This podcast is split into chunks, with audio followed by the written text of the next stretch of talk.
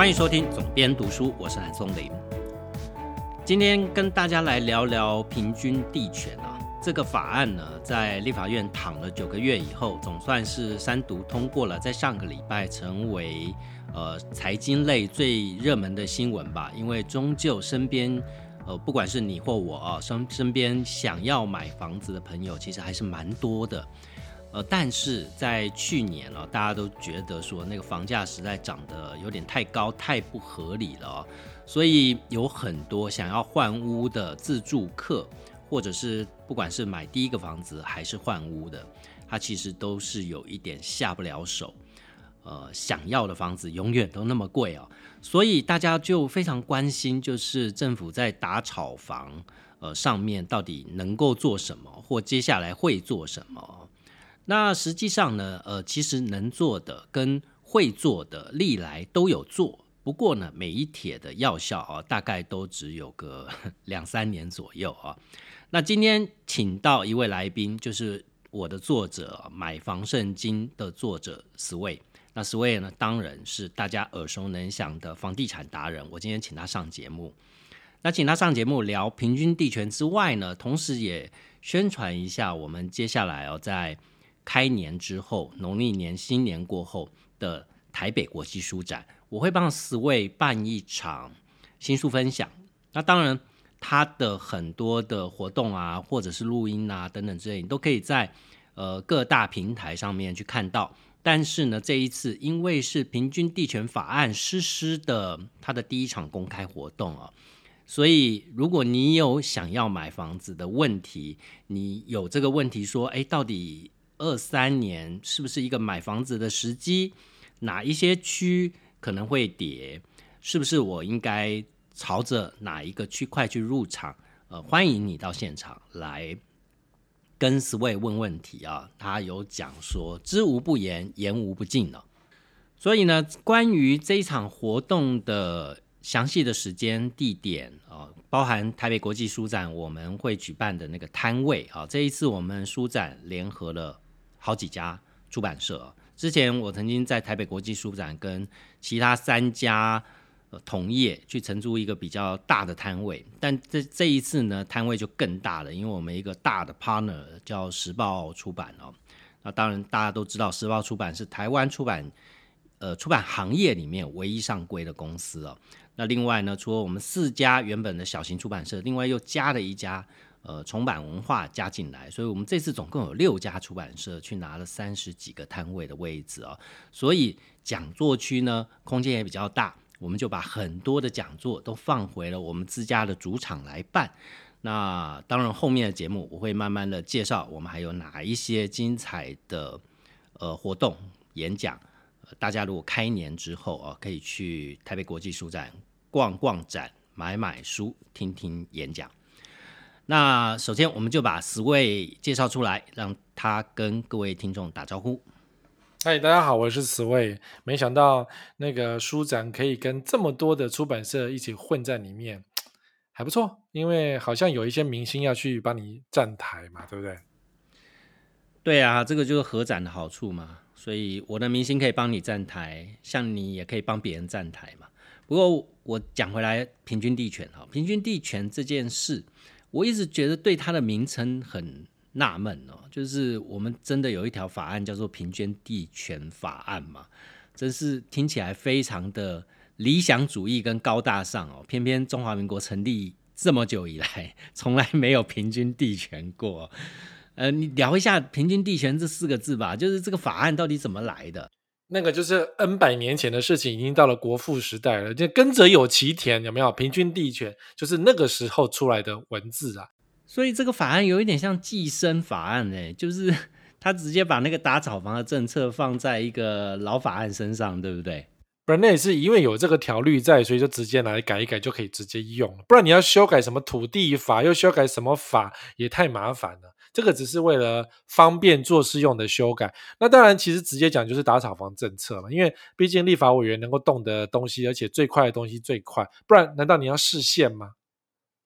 视线就更麻烦了，就不行哦。所以你搞个这个，但还有就是立法委员们也可以制定一个，比如说打炒房的新法案，那那又是姿势颇大，所以其实只要修改条款，那就可以达成打房的政策了。其实我这也是很蛮快的啊，因为过去都是这样修一修就好啦。很可惜啊，民进党政府最近一直怪怪的，执政党一直怪怪的，选输了才来弄这个打草房，然后呢，然后吴一农又选输了呢，就打草房又变假投那个打假球，然后就在我们录音，就在我们录音的前半小时哦，然后那个花进群自己 PO 了一则说，这个不是打假球啊，这个很有效果啊，然后大家这边按那个怒这样。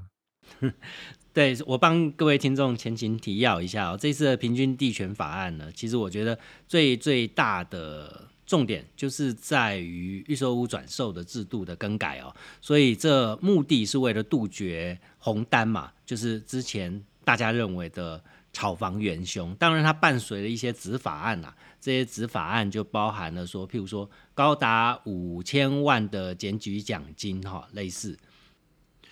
但是呢，这个法案从去年就开始是新闻了，所以大家其实对于这个法案也是有期待的，就是呃，它有可能是一个呃没有日出条款的法案，就是上路即实施哦。呃，换言之，这一个说法呢，也造成市场啊，就是说大家总算可以期待哦，有一波防下向下修正的这种大的法案的力道哦。只不过呢，这个在前几天又猪羊变色啦。就花进群就说说这个法案呢，没还是有日出条款的哦，不溯及既往。对，赶快逃！我给你两年的时间慢慢逃跑哈，这样子，赶快卖哦！啊，那个那个，不要说那个政治现金不要扣掉哦，该捐的给我还是要给我钱哦，这样子。对，其实政治现金还是一个很重要的东西，因为如果今天又快又急，真的打房下去，那就你看中国。中国的房地产那个去年就被打得密密麻麻，中国说打就是真打，所以他们房价跌了三成四成，那叫真打。那台湾呢不敢真打，因为呢政治现金绑住了，所以就是慢慢的打。就是你感冒呢，我给你感冒药就好，不要给你强效药，没有流感药都没有，你头喉咙痛，我给你喉咙痛的药，就这样子。所以台湾的房市呢，希望能够缓缓的跌下去，但但是说实话，就是凌迟啦。不过话说回来，这就是我比较看不懂这一次平均地权法案，它呃执政党在实施这个法案的这个中间的过程的手法哦，因为呃我前面讲嘛，就是它前面放了一个很巨大的风声出来是。好像这一次要痛下杀手哦，就是让你连逃命的时间都没有啊，所以呢，这个房价才会啪一下子就下来，做一个比较大幅度的修正哦。但实际上呢，它变成像挤牙膏一样的，到法案最终推出来的，也就是说，前面其实我们都知道了，政策在一开始就会试风向嘛。但是呢，他试了这几个月的风向，应该就可以体认到吧，就是民众期待房价下跌的心情啊。那特别是他又刚大败过嘛，所以你这个时候不是就应该为了之后的选举好好去安抚那你心目中最柔软的那一块啊？呃，应该是要让大家对于这个法案有一些振奋才对啊，不是吗？哎，我跟你讲，说实话啦，说实话，民进党政府只有花进群懂，只有他懂房地产政策嘛。然后呢？所以他说什么就是什么。那可是因为是社会舆论就会去骂他，这就所以才会有这个效果。那可是呢，花敬群重点还是他要退休，他都几岁了，他也不可能一辈子当内政部的代理部长啊。所以他他找位置 parking 啊。那他现在是住都中心的代理董事长，也就是说，营造厂以后他手上很多预算可以发包去盖社会住宅，盖很多国家有钱盖的房子。所以呢，营造厂跟他有直接性的利害关系。那如果今天台湾的房市挂了，那营造厂们就也会挂。如果台湾房市没有挂，营造厂们就会继续赚钱。那他以住都中心的代理董事长的位置而言呢，那不就是直接连接了？所以哪一天他从内政部下来，回到住都中心，就是继续当一个国家的发包、国家建设公司的发包中心的老板。他当然要跟这些人。交好啊，这很重要。对啊，所以其实今天，呃，柔软那最柔软那一块不是花进群的内心，因为他家有房子，他无所谓，他有老房子可以住。你们穷死，路有冻死骨也不干我花进群的事，因为我已经有房子可以住了，我也不需要买房子。所以呢，拎刀逮鸡这样。可是呢，老百姓就会觉得很辛苦啊。不过话说回来，我觉得打炒房政策还是有一点效果，是因为你要知道，当这个东西不能买卖了，大家就不会想要去买了。所以以后预售屋不能够转售，那投资客就会觉得，那既然不能转售，我就不能够赚钱。就是我以前用自备十万块可以买一间预售屋的方式，赚到一百、两百、三百万的玩法，现在不能玩这个游戏，因为如果你要到成屋，你就要自备两层，两千万的房子，两层是四百万，我才能够玩一间成屋。所以我以前一间。预售屋只要十万块，我就可以赚钱。现在要四百万才能够赚钱，那我不要玩了，我就玩虚拟币，还比房地产好多了。还有一个哦，红单是预约单嘛？那目前还有人在玩，可是其实目前红单本来就是一个违法的产品。那为什么政府不抓或是抓不到呢？那所以你刚刚讲说打炒房的第三个重点就是检举奖金啊。所以你看未来哈会有这个情况，就是我投资失败，我赔钱了。好，我被断头了，but 我去检举你，我把奖金赚回来，我哪里跌倒哪里站起来，所以未来会有这种情况哦。其实，对，因为我有很多网友已经跟我讲说，这样子算不算炒房呢？这样算不算黑心呢？我说你把证据留着哦，要留好哦，等到那个法案上路的时候，你就去检举哦。所以这次的检举奖金真是大杀器耶，这五千万的数字相当的大哦，已经超脱我们对于平常检举奖金数额的想象了。那什么样的案子才能够检举到，呃，检举奖金可以到五千万啊？这有点恐怖啊！啊，没有，五千万应该是累积上去的。比如说，你第一户罚两百万，第二户罚四百万，第三户罚，应该是对，一直堆到了五千万上去这样。对，其实讲回来，法案本身哦，那跟一般人其实检举奖金，这个大大家大部分的人呐都不会吃饱没事的，就靠指望这个来，好像乐透赚一笔这样子。但对于大多数的自住客来讲，他其实最关心的还是我前面一开始就讲到的，就我身身边的朋友还是有非常多的人想要换房子啊，尤其是呃，他从小换到大的这个过程哦，再加上呃。台北市，譬如说新新北跟台北老房子太多，那很多住在老房子里面的换屋族，他就想要，他其实也不未必是空间的一定要多大，而是他就旧的房子，他想要换到新的房子，这也不断去推升新的案子的开价哦，就开价越来越高。越来越夸张，所以呢，其实大家最关心的是还是房价的修正这件事啊。就对自住客而言，老实讲啊，房价的涨跌，呃，没有绝对的影响。那在未来二零二三年哦，这个因为换屋族就是你有房子要卖，你也有房子要买，所以在二零二三年呢，自住客他的看房跟买房的大原则是什么？你可不可以给听众给他们一些建议？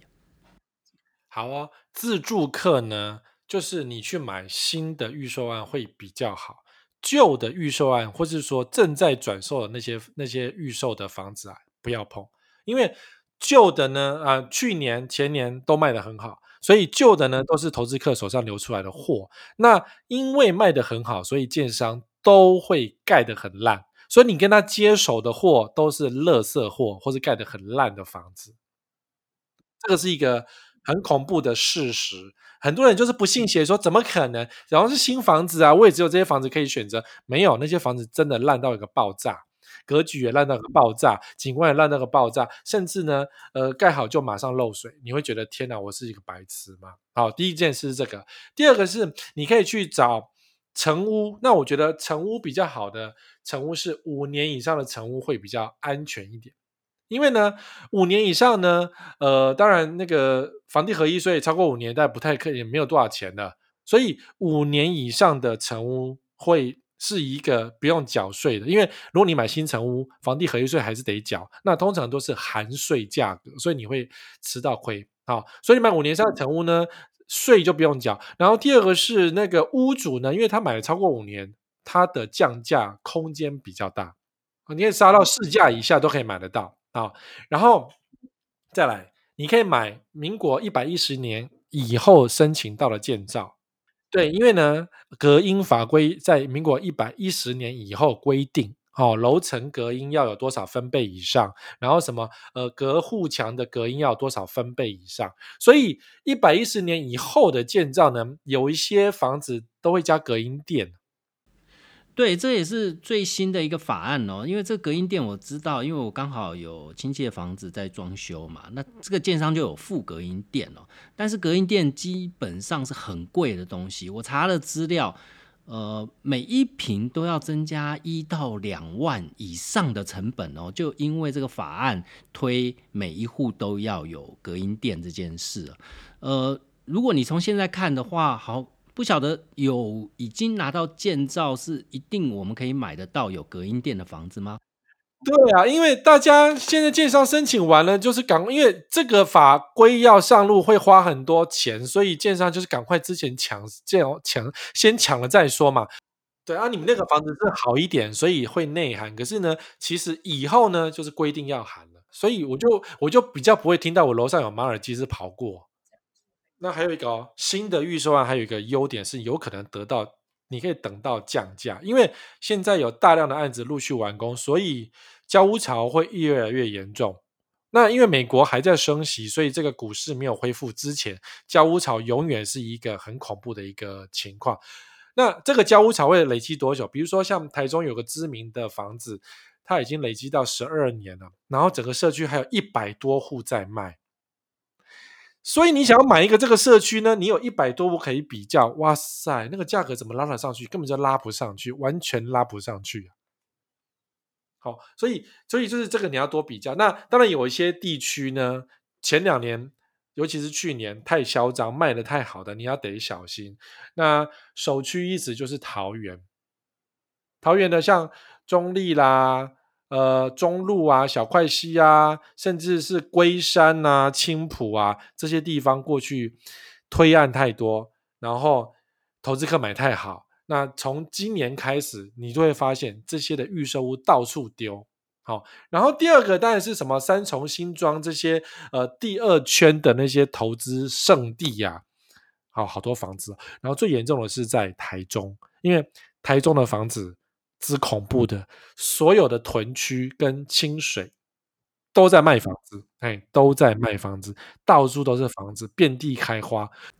那如果是这样的话，那南部岂不比台中更惨吗？譬如说像那个台积电概念的台南或者是高雄啊，尤其是高雄，原本的价格基期很低嘛，那这一波炒的炒炒的最多的也是它。其实高雄还好，是因为台积电概念屋。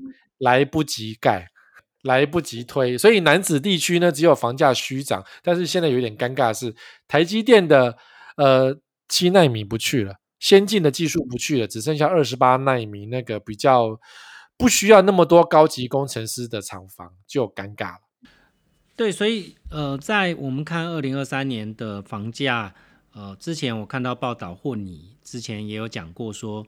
观察指标就是说倒出来嘛，倒出来可能就是交屋潮。那交屋潮，呃，之前我们讲说这个法案，它如果是不溯及既往，那所有现在手上有货的投资客都要倒出来，也就是交屋潮会掀起一个非常大的卖压嘛。那不管有没有这个溯及既往，但实际上一交屋开始就是量会开始大起来。那你推估？大致上，买方可以去留意的交屋潮大大概会出现在今年的什么时候？呃，从没有，其实交屋潮一直从去年就开始了。对，那为什么去年开始？因为其实预售屋最夯的是去年跟前年，然后建商呢，其实一年一年半就把房子盖好了，好，然后陆续堆下来。那去年跟前年还有一个很尴尬的是，因为呃，像去年呃，美国开始升息，那美国升息，股市跌了三四成，那大家就想卖房子来卖房救股，因为股票的损失可能比较比，因为它的杠杆抓的更大，所以也会很惨烈。所以呢，在交屋潮，其实去年的下半年房市已经不太好了，在政府还没有喊打房之前，房市已经开始迷迷冒冒，因为当股市跌了四成。房市怎么会好呢？所以去年就很惨。那去年很多地方开始陆续堆积那个卖不掉的房子。那当然，今年这个法案一出来，这个这些堆积呢，如果你不降价，你就会死，你就你就永远卖不掉，因为大家期许的价格是投资客至少降十五趴。好，那我讲是十四点九九，因为违约金是十五趴，哦，房屋总价的十五趴是它的违约金。那你只要是低于是，比如说你给他杀十四趴，让他有一趴的钱去坐公车，他搞不好也愿意卖掉，不然他就直接违约就丢掉就好了嘛，就直接断尾就好了。所以，所以就是今年如果你想买房子的话，我觉得十趴就是一层的。杀价幅度应该是很轻而易举的达到，对，但是现在的那个房子开价哦，不管是预售屋或新成屋，其实都一样，或者中古屋啦，老房子也一样，就是开价吓死人呐。那个开价，老实讲，我觉得就算杀个一层，也还是天价的价钱呢，也还是就是呃很多自住客是买不下去的价格。所以你的意思是说？呃，所谓的一层应该是实价登录的一层嘛？那如果说消费者就是自住客，他面对那种呃老是降不下来的物件啊，他有什么样的议价的手段？对啊，因为你要像像我们社区就一户是这样哦，我们平常成交大概一平四十几万左右，顶多到顶天就是五十万一平这样。好，然后呢，那就有一个顶楼，他想要卖，他卖开价六七十万，我靠，你知道吗？他顶楼风景好没有错，可是问题是六七十万，谁理他？所以看房子的人蛮多的，甚至有一天可以来到五组十组那种，有全电梯都是房仲，然后他的房子全部都是人，这种招数还是一样照样拿出来用。这样用完之后呢，我就问，哎，卖掉了没？没有，因为没有人想要出价，大家都觉得我看看就好了。然后，所以后来这个屋主最后就不卖了，因为他为什么卖房子？他想卖卖看，因为觉得呃房市还不错嘛，那我卖卖看嘛。如果有人想要高一点的价格，我就赚到了啊。对，我觉得对于换屋族来讲哦，这一直是一个呃不可避免的问题，就是说你买你要卖房子去换新房子，那如果说行情好的时候，当然你可以卖很好的价钱。但是等到你又期待你买房子的价格是下低呃下降的，对吧？但是房子房价下跌的时候，意味着你自己持有的房子要卖的价钱可能也没那么好，所以这就是一个两难呐。那你有没有什么建议啊？给换屋主，就是说。你换房子的时候该保持一个什么心态？我我也认同啦，你要永远卖在最高点，你卖要赚到钱，然后你买要别人赔钱，这件事其实不太现实。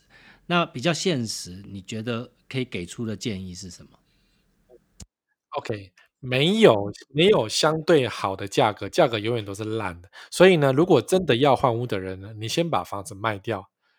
你可以去触碰实价登录，或者是说稍微低一点点，因为这时候开价会很低，杀价会很惨烈。那你因为你的目标是换屋成功，而不是说我赚到最多的钱，所以你去看房子，看到喜欢的标的之后呢，那当然同时卖屋嘛，所以先卖后买是一个比较正确的态度，因为你手上没有这么多现金，所以你把旧房子卖掉之后呢，你可以售后回租个半年一年都可以。对，跟新的买方讲说，我真的给你一个月租金，你可以给比较好的价格。那当然，这是一个作为这是比较不会影响你生活嘛。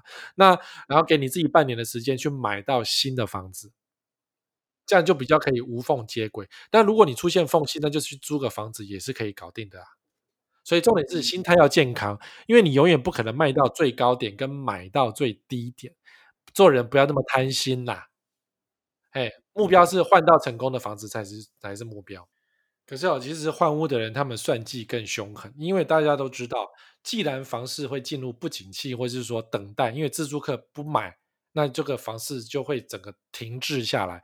那大家都知道这个情况会发生，所以你也不会再加价了。纵使是好社区，你也不会加价。所以像我的我们社区就是一样，因为我们社区应该不会太差，在附近的口碑应该算是最好的。至少有这个优点在，大家觉得这个是没有问题的。但是呢，大家心目中那个尺还是不会放的这么夸张。所以，尤其是越高总价的，它那个尺抓的越紧。所以你说，纵使是现在啊，因为我们都知道说房子会往下跌，所以你怎么可能再加价去买这个房子呢？没有这种机会啊。所以就是这个时候，屋主推出高价下来，大家都会看房子，没有错。但是呢，大家只会出低低的价格。对，所以如果你今天要卖房子，你就你的态度的确是会这个样子。那如果说这个屋主坚持说啊随便啊，反正就只有我有啊，要不卖随便你啊，那这个房子绝对还是会空下来。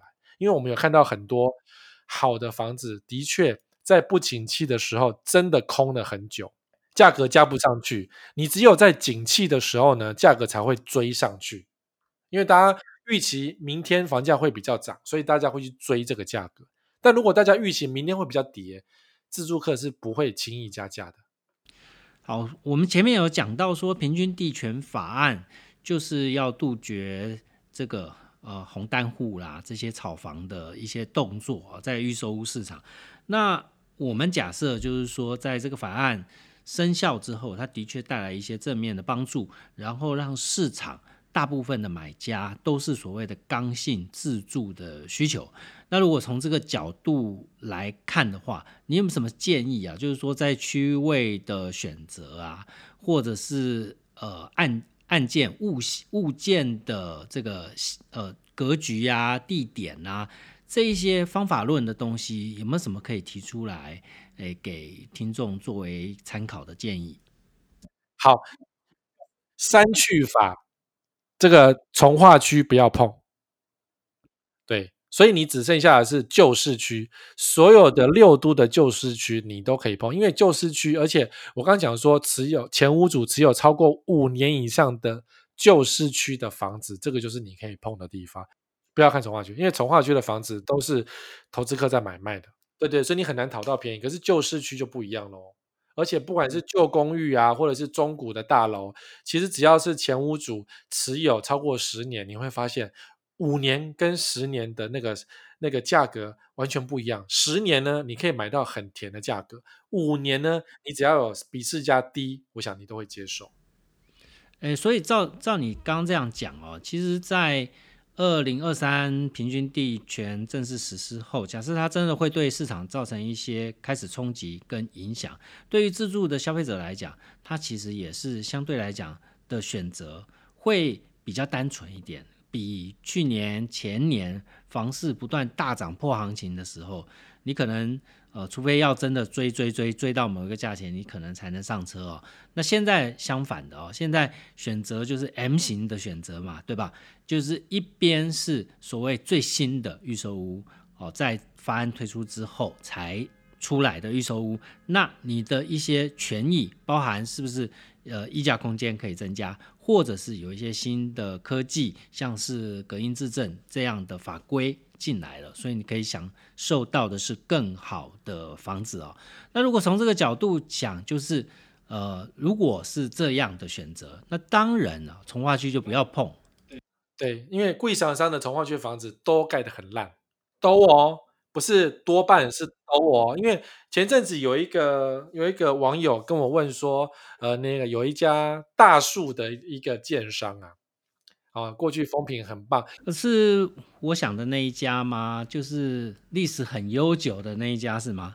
是是是，历史悠久的大树，好，资产雄厚的大树，好。然后呢，他交屋了之后，他发现是谁告诉他这家建商是好的啊？他发现盖的有够烂的，这里粗那里烂，跟保家没两样哎。哎，但你之前讲到大树，你说起码大树会负责，对吧？那可是你买个房子，然后等他负责，然后整天修漏水，你会开心吗？也不会开心，可是差别在哪里？因为如果这个案子呢是预售屋就卖光了，而且在从化区里面，那通常的下场就是盖的超烂。但是呢，大叔建商如果是盖在一般的地区，其实也盖的不会太差。对，所以差别就在于你就不要去碰那个从化区，因为明明预售卖光光，它就真的会盖得很烂。那你为什么去碰这种房子？那比如说好了，大陆工程啊，我就直接点名，大陆工程不是坐高铁吗？听起来很厉害，对不对？英企不是风评都很棒吗？就你去查一下，它的公安意外有点恐怖啊！哎，很多案子都死人，那不是跟新复发没两样？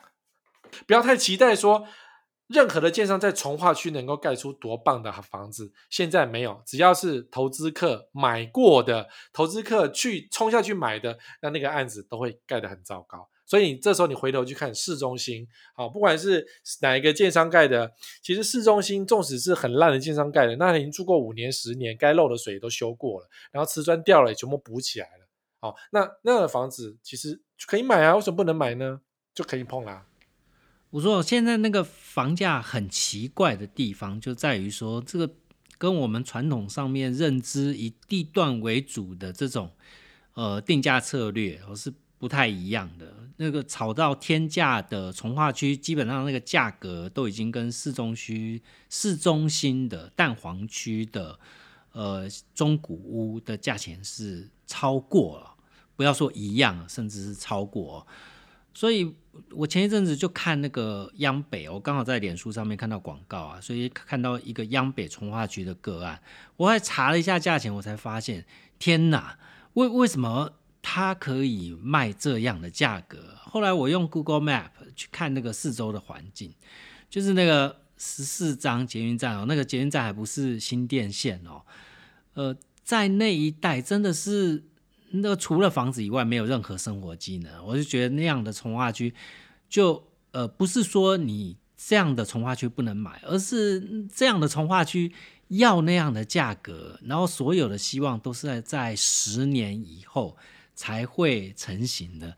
这对我来讲就觉得是很夸张的一件事啊！那个价格就是自住客买不下去最重要的原因嘛。